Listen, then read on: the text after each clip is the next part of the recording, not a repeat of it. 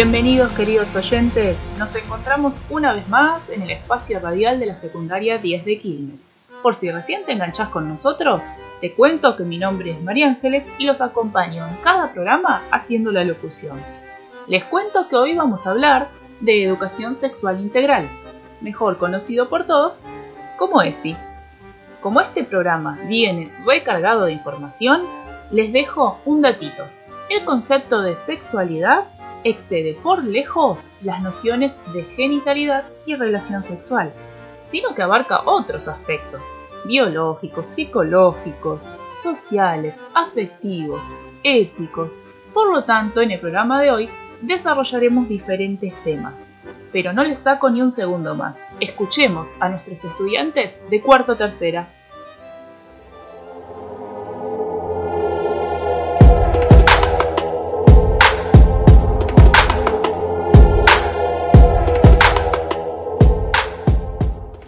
Somos alumnos de cuarta tercera y en la materia Salud Adolescencia con la profe Perrone hablamos sobre la educación sexual integral.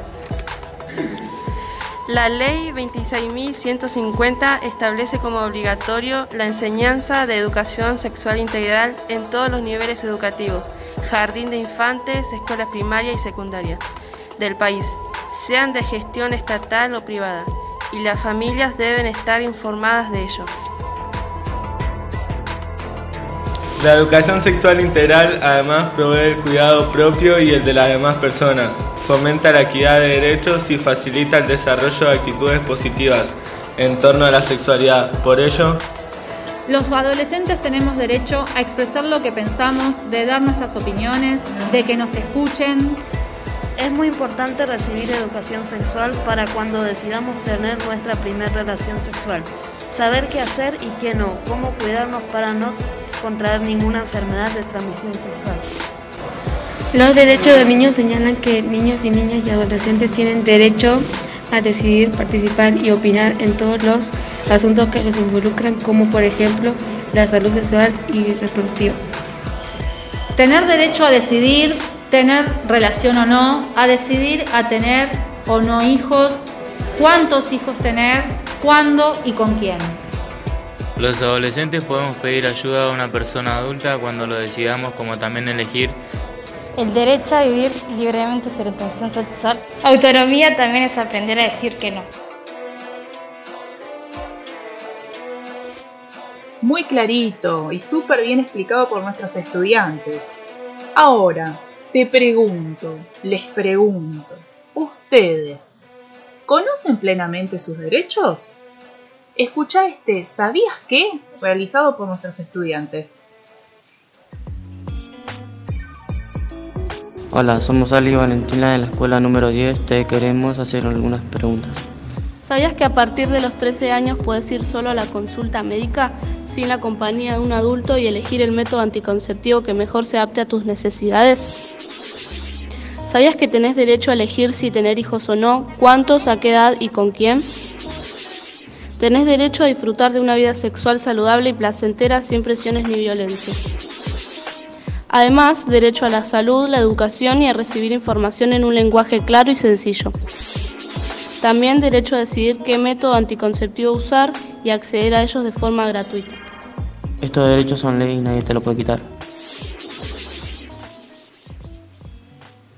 No puedo creer cuánta información tenemos el día de hoy. La verdad que como dije en un principio, no podemos desperdiciar un segundo. Ya te presento esta nota realizada íntegramente por dos de nuestros estudiantes, a Graciela, referente del plan EñA. En charlas actuales tenemos una invitada muy especial. Nos acompaña la profesora Graciela y vamos a hablar de ESI. Hola, ¿qué tal? ¿Cómo están? La verdad que es un gusto poder estar con ustedes, compartir este espacio y que me den a mí el privilegio de, compartir un ratito con ustedes este trabajo tan lindo que están haciendo. ¿Nos puedes explicar qué es la ESI y cómo surge? Bueno, ante la pregunta de qué es la ESI, la ESI es educación sexual integral. Cuando nosotros hablamos de la educación sexual integral, estamos hablando en un sentido muy amplio de la educación sexual. no nos eh, detenemos solamente en lo que es la parte de sexo, sino en todo lo que es la sexualidad, en el cuidado del cuerpo, el poder eh, dar herramientas a los niños, niñas, jóvenes y adolescentes para poder eh, darse cuenta cuando pueden estar ante la posibilidad de un abuso, eh, de situaciones en las que nosotros nos podemos sentir incómodos. la educación sexual nos permite dentro de las escuelas a poder trabajar para poder tener una mejor convivencia, poder eh, convivir dentro de eh, las elecciones que cada uno tenga en cuanto a sus gustos, tendencias, em, formas de, pensar. Entonces, no solamente hablamos de sexo cuando hablamos de sexualidad integral, sino que es un conjunto de cosas que hacen a la vida cotidiana, que nos van enseñando eh, cómo poder convivir respetando todas las decisiones de todos, completos, eh, poder sentirnos eh, y poder vivir una vida plena. Y eso lo tenemos que aprender desde, desde chico. muchas cosas uno aprende en la familia, otras lo aprendemos también fuera de la familia. Y en educación sexual integral lo que buscamos es el trabajo también en la comunidad, en familia. Y esto es, fundamental para poder, eh, como dije antes, desarrollarnos en forma plena. Esa palabra que es tan cortita, pero que tiene tanto para, para eh, vivir, tanto para hacer que nuestra vida sea eh, realmente plena, completa, poder vivirla feliz, poder vivirla libres, sin escondernos.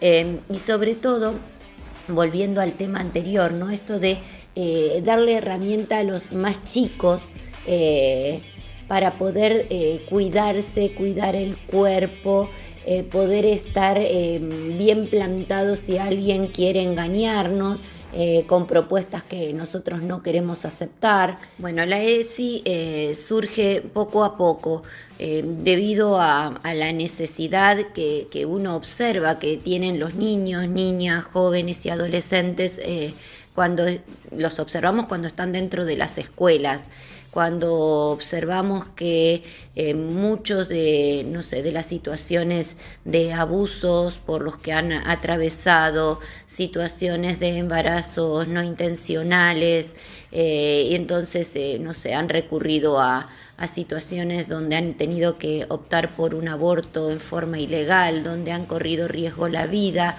donde por la no aceptación de una elección eh, sexual o una forma de pensar nuestros eh, niños o niñas adolescentes han decidido, no sé, quitarse la vida o, intentar hacerlo.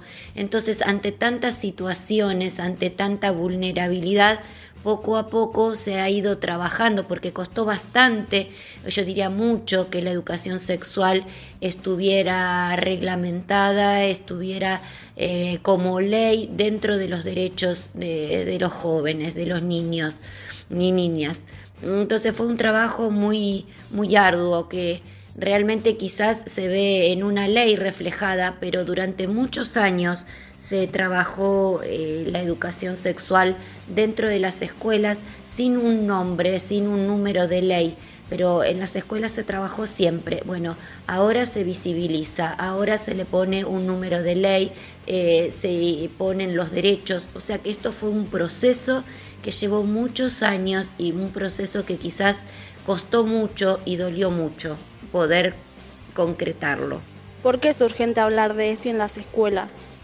Porque es importante trabajar la ESI, urgente, porque nos ofrece oportunidades de ampliar el horizonte cultural, porque nos permite expresarnos, reflexionar y valorar las emociones y los sentimientos que se encuentran presentes en las relaciones humanas, en la relación con la sexualidad, que nos permiten reconocernos, respetarnos y así hacer respetar los derechos humanos, porque nos permite estimular la apropiación del enfoque de los derechos humanos como la orientación para la convivencia social, la integración a la vida institucional, eh, comunitaria, porque nos permite eh, vivir bajo el respeto, en eh, poder enseñar en la libertad, cumpliendo todos los derechos que están dentro de nuestra Constitución, porque nos proporcionan el conocimiento del cuerpo humano, el conocimiento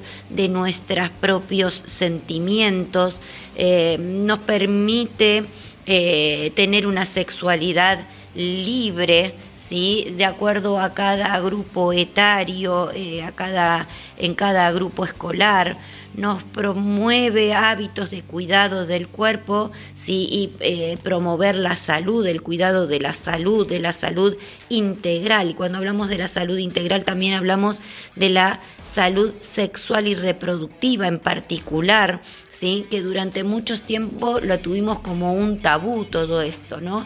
Eh, promueve la educación en valores, en las actitudes, cómo nos relacionamos con los demás, en la solidaridad, en el amor. Eh, nos da nuevas oportunidades porque a través de esto podemos respetar y conocer al otro, porque si nosotros no conocemos al otro, cómo piensa, cómo siente, es imposible que lo podamos respetar. Entonces, eh, nada, la educación sexual va a promover aprendizajes relacionados con la prevención en todo sentido, prevención en los cuidados de la salud, en el cuidado mental. Em, y como dije antes, está todo basado en el respeto por la diversidad y el rechazo a toda forma de discriminación. Cuando hablamos de bullying en las escuelas, también está involucrado la educación sexual, el grooming. Eh, por eso es tan importante que se abra el diálogo en cada espacio escolar. También es importante decir que eh, durante mucho tiempo, debido a una sociedad eh, con un pensamiento bastante cerrado, Muchos adolescentes eran castigadas cuando quedaban embarazadas, entonces eran expulsadas del sistema educativo. Hoy esto por suerte ya no pasa, eh, hay una mirada diferente. En, muchas instituciones em, costaba muchísimo hablar de la educación sexual porque no se entendía desde qué lugar había que trabajarla. Eh, y vuelvo a repetir, una sociedad donde estaba muy cerrada todo esto. Todavía hay lugares que cuesta abrirse, pero poquito a poquito esto es un trabajo eh, que como todo cambio cultural lleva un tiempo. Eh, esperemos que acelere cada vez más este proceso de apertura en todas las instituciones, en todas las familias para poder brindar una mejor calidad de vida. ¿Es un derecho la ESI? Bueno, y hablando de, derechos, estos derechos están eh, guardados, amparados bajo la ley 26.150, que es la ley general del programa de educación sexual integral. Esta ley también está contemplada dentro de la ley de educación nacional y la ley de educación provincial. En la Ley de Educación Nacional, que es la 26.206, establece en el artículo 11 los fines y objetivos de la política educativa nacional. Y allí están también plasmados los lineamientos curriculares nacionales para la ESI, para que podamos estar protegidos cuando en las escuelas se trabaja sobre la ESI. Muchas gracias por tu participación y estás invitada para un próximo programa. Muchísimas gracias a ustedes y la agradecida soy yo por haberme permitido eh, participar en este trabajo tan lindo que ustedes llevan adelante. Muchísimas gracias. Muchas gracias a nuestros entrevistadores de lujo, Brisa y Fabricio, por traernos esta entrevista tan enriquecedora, en donde nos queda más que claro que la ESI es un derecho cuyo abordaje es integral y hoy lo podemos pensar desde los diversos lugares de enseñanza. Así que muchas gracias chicos y gracias Graciela por tu claridad para explicar los conceptos. Y como dije en un principio, tenemos tanta, pero tanta información que no los entretengo más. Escuchemos a la profe Laura y nuestros estudiantes de sexto sexta que nos van a hablar un poquito de vínculos saludables.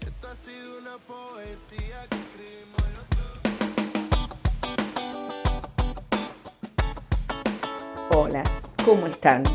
Soy la profesora Laura Murúa de Literatura y en esta oportunidad con los estudiantes de sexto sexta decidimos dar nuestro pequeño aporte para el tema de las relaciones y los vínculos saludables. Quizás muchas veces te preguntes, te cuestiones, mi relación, mi vínculo con esta otra persona, ¿es saludable? Con el grupo de sexto sexta fuimos elaborando una serie de preguntas, de cuestionamientos que cada uno íntimamente puede ir haciéndose.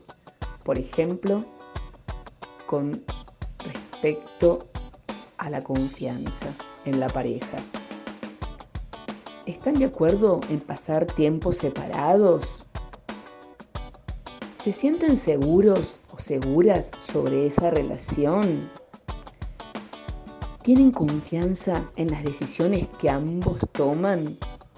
¿Se escuchan mutuamente? ¿Se tratan como amigos? ¿Se sienten orgullosos el uno del otro? ¿Son amables? Todas estas preguntas tienen que ver con el respeto. Con la honestidad nos podríamos hacer estos cuestionamientos. ¿Los dos admiten cuando se equivocan? ¿Los dos sienten que pueden decir la verdad? ¿Hablan abiertamente sobre sus sentimientos a pesar de ser difícil? Con respecto a la igualdad, los dos toman decisiones sobre la relación y cómo administran sus tiempos. Dan y reciben con igualdad. ¿Encuentran un arreglo entre los dos? ¿Consideran los sentimientos de ambos cuando hablan y toman decisiones? con respecto a la buena comunicación, las preguntas pueden ser si hablan sobre sus sentimientos, si pueden no estar de acuerdo sobre un tema sin perder el respeto mutuo, se escuchan sin ser prejuiciosos. ¿Qué pasa cuando una relación no es saludable, cuando un vínculo no es saludable? No hay relaciones perfectas, como dijimos recién, y todos cometemos errores. Pero si consideras que alguien te trata de mala manera, entonces seguramente ese vínculo no es saludable. Confía en tu intuición. Las relaciones saludables hacen que uno se sienta bien consigo mismo. Y para finalizar, por hoy, con esto de los vínculos y las relaciones saludables, la estudiante Esturla Micaela y González Axel nos van a compartir unas cuantas reflexiones para que vayamos teniendo en cuenta. Si sabe que te lastima y aún así lo hace, corre.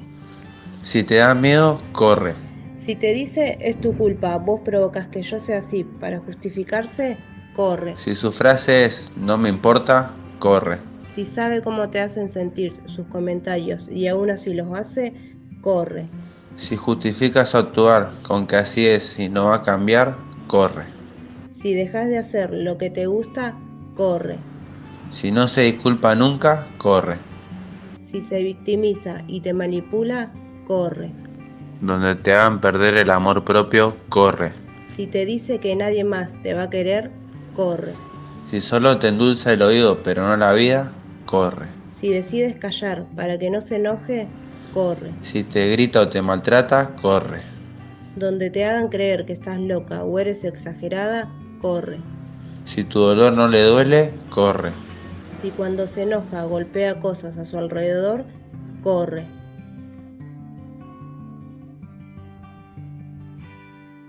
Corre. ¿Tomaron nota? Nadie, ninguno de nosotros, está exento de verse envuelto de repente en situaciones y en relaciones que no nos hacen para nada bien. Por eso es tan importante estar atentos a las señales de alerta que acabamos de escuchar por parte de Laura y nuestros estudiantes porque como dice una conocida canción, a veces esas mariposas que creemos sentir en el estómago no son mariposas, sino que son cólicos. Así que como dice el dicho, les digo, si no va a sumar, mejor que no nos reste. Pero, queridos oyentes, qué programa que tenemos hoy. Y es que el abordaje de la ESI nos permite echar luz sobre diferentes aspectos y situaciones que vivimos a diario entonces les digo, acá no se termina todo. Escucha a nuestros estudiantes de cuarto sexta con un mensaje súper importante.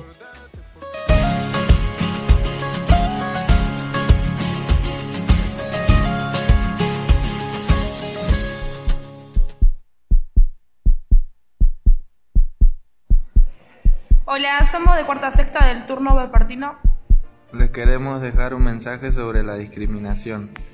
Discriminar es dañar los derechos de alguien por ser quien es. Todos tenemos derecho a ser tratados por igual, con independencia de nuestra raza, nacionalidad, sexo, género o características sexuales. Con frecuencia oímos historias desgarradoras de personas que sufren la crueldad solo por pertenecer a un grupo diferente.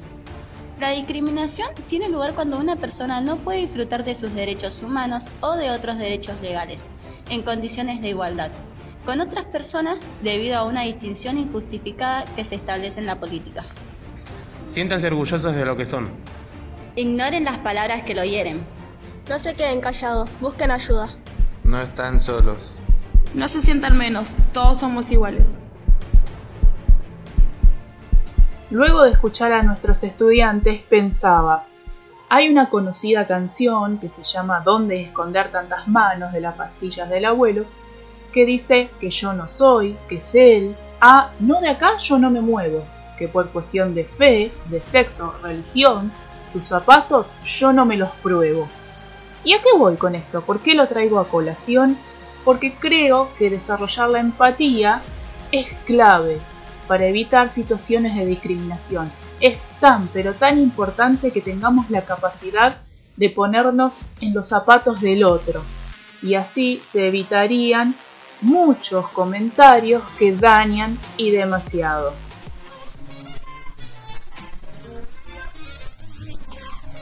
A continuación, si se estaban preguntando, ¿dónde está la columna de Moni? Acá está. A ver, Moni, ¿qué nos trajiste en el día de hoy? Muy pero muy buenas tardes, muy buenos días, muy buenas noches. Hoy en el Sabías qué nos vamos a lucir con un día espectacular contado desde las voces de nuestros estudiantes. Hoy el Sabías qué 21 de agosto celebra el Día de la Futbolista. Ahí vamos.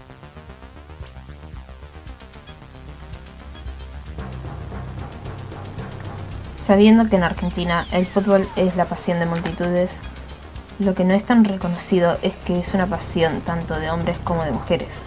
¿Quién sos que te toque la No, pero no, es una cuestión. ¿Quién sos que te toque la No, no, ¿cómo una... En los últimos años el fútbol femenino ha tenido un importante auge, ya que cada vez más mujeres lo practican. Sin embargo, la relación entre las mujeres y el fútbol en Argentina se remonta a principios del siglo pasado. ¿Y qué se siente? ser del siglo pasado. Casi de manera simultánea el nacimiento del fútbol masculino, aunque gran parte de su historia ha pasado casi desapercibida. El fútbol llegó al país alrededor de 1840. De manera casi inmediata, se convirtió en el juego preferido de los jóvenes y se comenzó a practicar en los clubes y en los colegios. Tuvieron que pasar algunos años para que se vencieran los fuertes prejuicios de la época y se permitieran a los mujeres jugar fútbol. De hecho, en Brasil e Inglaterra, el fútbol femenino estaba prohibido. El primer partido entre equipos conformados por mujeres, del que existe registro en Argentina, se disputó en 1923 en la cancha de Boca. Ahí se enfrentaron equipos llamados Argentinas y Cosmopolitas. Unas 6.000 personas concurrieron al encuentro, que fue cubierto por los diarios La Crítica y La Vanguardia. Ya a fines de la década del 50 comenzaron a consolidarse las primeras generaciones de jugadoras. En 1971, la delegación participó en la Copa Mundial Femenina de Fútbol, que se disputó en México el 21 de agosto. Argentina derrotó a Inglaterra 4 a 1.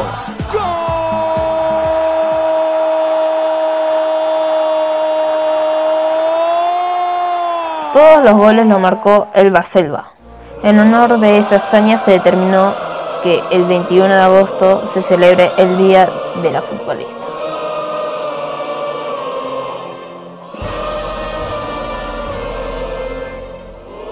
Buenísimo este dato. Además, si de romper estereotipos hablamos, creo que no hay mejor ejemplo que la historia del fútbol femenino, quienes vienen luchando desde hace tiempo por equiparar condiciones con las ligas masculinas. Sí, mucho se ha avanzado, pero también es verdad que mucho falta aún. Así que a no bajar los brazos y a seguir. A continuación, pegadito, les envío un mensaje de nuestros estudiantes de primer año.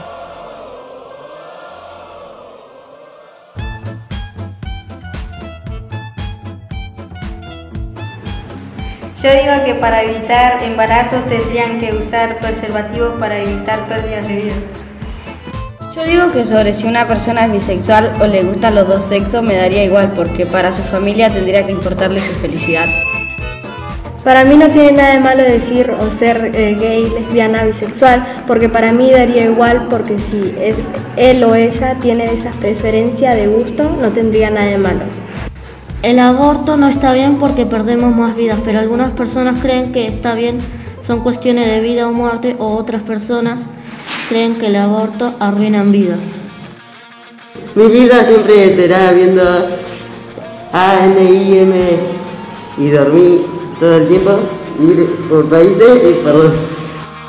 Yo soy Lionel Carrasante, grande quiero ser contador o futbolista. El machismo es muy malo para mí porque, si una, porque una mujer puede hacer lo que desde su gusto y trabajar al igual que los hombres.